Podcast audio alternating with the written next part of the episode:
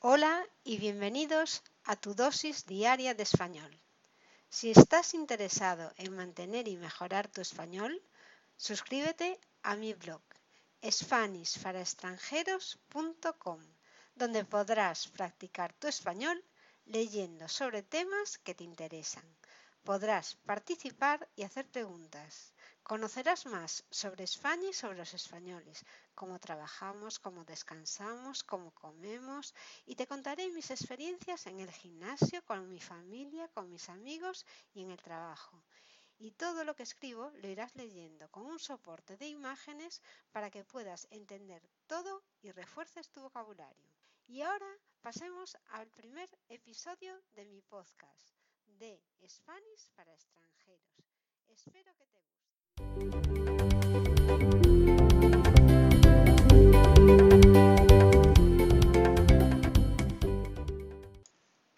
Hoy, como es el primer capítulo de este podcast, veremos un poco de qué va a tratar. ¿Es cierto que a ti te pasa esto?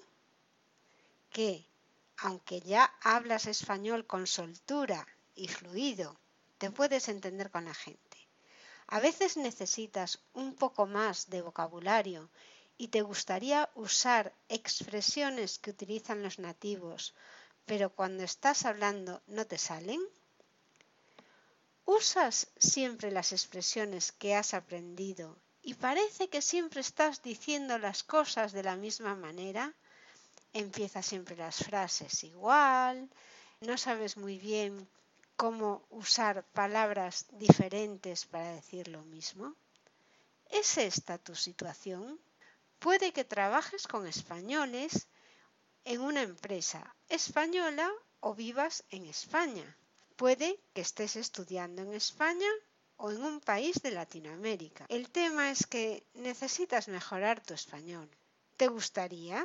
¿Te gustaría tener seguridad en el trabajo a la hora de hablar delante de tus compañeros en una reunión? A veces sientes un poco de inseguridad. Mm, ¿Sabré decir lo que realmente quiero decir? ¿Te gustaría expresar correctamente lo que quieres decir?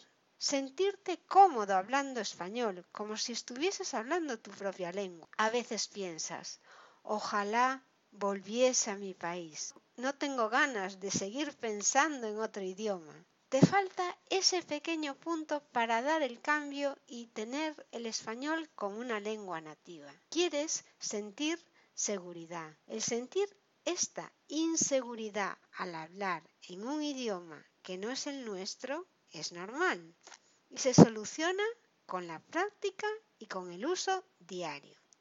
Si vives en España, estás en el buen camino Pronto conseguirás ganar mucha fluidez porque estás practicando todo el día. Pero si trabajas con empresas españolas pero tú no vives en un país latino, pues cada vez que tienes que comunicarte con tu empresa es como cambiar el chip para volver a hablar español. Tienes que volver a poner tu mente en español. Lo mejor para aprender un idioma es ir un poco cada día, estudiando poco a poco y es mejor que estudies cinco minutos todos los días que cinco horas cada sábado. Tu cerebro asimila mejor los idiomas en pequeñas dosis. Si tienes inseguridad, acude y utiliza la práctica diaria, un poquito todos los días. Conseguirás así la fluidez. Me alegra decirte que eres un afortunado. Has encontrado mi podcast y ahora vas a ir a mirar también mi blog. Si tu intención es mejorar tu español, has llegado al sitio correcto. Te contaré miles de trucos para mejorar tu español. Por ejemplo, primer truco. Practica español todos los días cinco minutos. Para practicar español puedes o escribir alguna frase en español. Escribe dos frases, tres frases. Otra opción que puedes hacer es leer un artículo. Coge en internet un artículo de algo que te interese y léelo en español. Al principio te costará, pero poco a poco ganarás vocabulario y, entenderás las cosas mucho mejor. Otra cosa que puedes hacer es escuchar audios en español. Busca en internet también algo que te interese y solo por la necesidad de saber eso que te interesa tanto, harás el esfuerzo de entender el español. Y la última opción, posiblemente la más divertida, escucha una canción en español. Últimamente hay muchas canciones latinas que están muy de moda.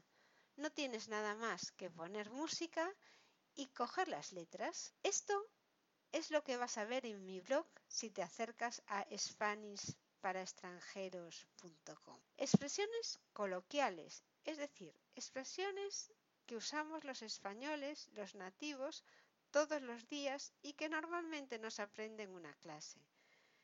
Expresiones que no estudias en las clases de español. Expresiones del día a día.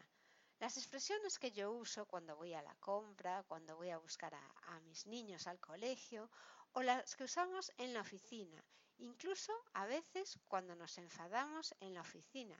Las expresiones que hablamos pues en la calle cuando nos encontramos a alguien o cuando estamos pidiendo que nos dejen pasar. Las expresiones que usamos en familia, como mucho más cerradas y que a veces solo se utilizan dentro de casa. Las del trabajo ya he dicho que unas veces son pues de buen talante y otras veces pues eh, la gente se enfada también. Las expresiones que los niños usan en el colegio. Ya sabéis que los niños eh, van aumentando vocabulario y a veces inventan palabras que se ponen de moda.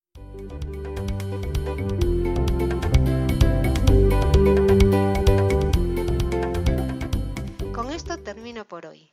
Espero que te haya gustado. No te agobies pensando que se te van a olvidar muchas cosas de las que has escuchado y que piensas que podrías aplicar. Volveremos a hablar sobre ellas en próximos capítulos. Recuerda que si practicas un poco todos los días, acabarás hablando español de una forma fluida y natural. Si te ha gustado, dame un like, un me gusta o ponme unas estrellas. Ya sabes, depende desde donde me estés escuchando. Comparte esta información con tus amigos que estén aprendiendo español y no te olvides de suscribirte al blog SpanishParaExtranjeros.com. En él podrás encontrar un artículo en el que está escrito lo que he dicho hoy en el blog por lo que si te has perdido alguna palabra o quieres tener un esquema de esos trucos que he dado para empezar a mejorar tu español, ahí los tienes en el artículo que os dejo abajo. Gracias por dedicarme tu tiempo, de verdad, y te espero en el próximo episodio. Muchas gracias y hasta luego.